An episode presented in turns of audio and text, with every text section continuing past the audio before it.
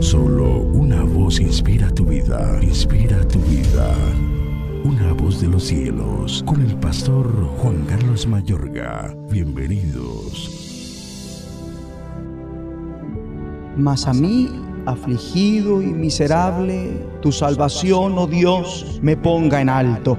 Alabaré yo el nombre de Dios con cántico, lo exaltaré con alabanza y agradará a Jehová más que sacrificio de buey o becerro que tiene cuernos y pezuñas. Lo verán los oprimidos y se gozarán. Buscad a Dios y vivirá vuestro corazón. Porque Jehová oye a los menesterosos y no menosprecia a sus prisioneros. Alábenle los cielos y la tierra, los mares y todo lo que se mueve en ellos.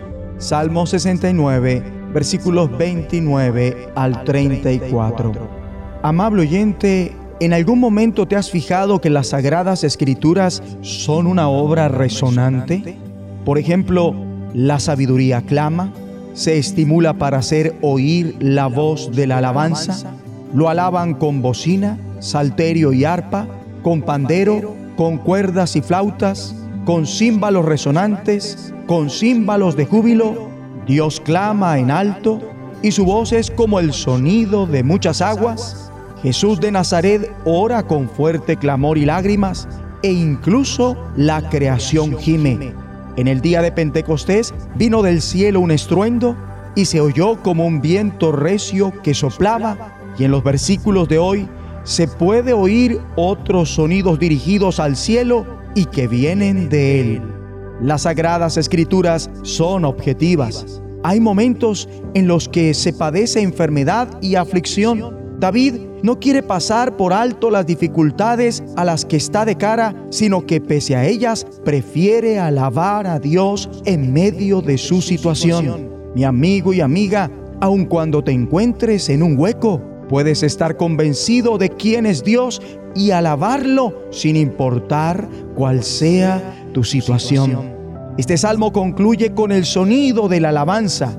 Con cánticos alabaré el nombre de Dios, con acción de gracias lo exaltaré, que lo alaben los cielos y la tierra.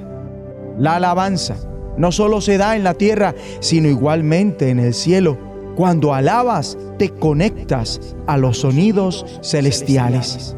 Vemos que David declara, alabaré el nombre de Dios. Puede que no siempre quieras alabar a Dios, pero es una determinación que has acogido, es un acto de la voluntad porque agrada a Dios. Bien dice el salmista, y agradará a Jehová más que sacrificio de buey. Agrada tanto a Dios que influencia a los demás como Dios lo quiere lo verán los oprimidos y se gozarán. Buscad a Dios y vivirá vuestro corazón. Mejor dicho, los pobres verán esto y se alegrarán. Reanímense ustedes los que buscan a Dios. Me he fijado que aquellos que buscan a Dios en nuestra congregación con regularidad son conmovidos por la alabanza y en consecuencia sus corazones se reaniman. Oremos juntos.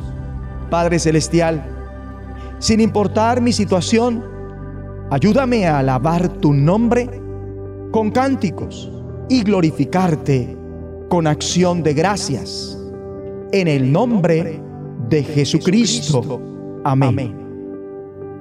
La voz de los cielos, escúchanos, será de bendición para tu vida. bendición para tu vida.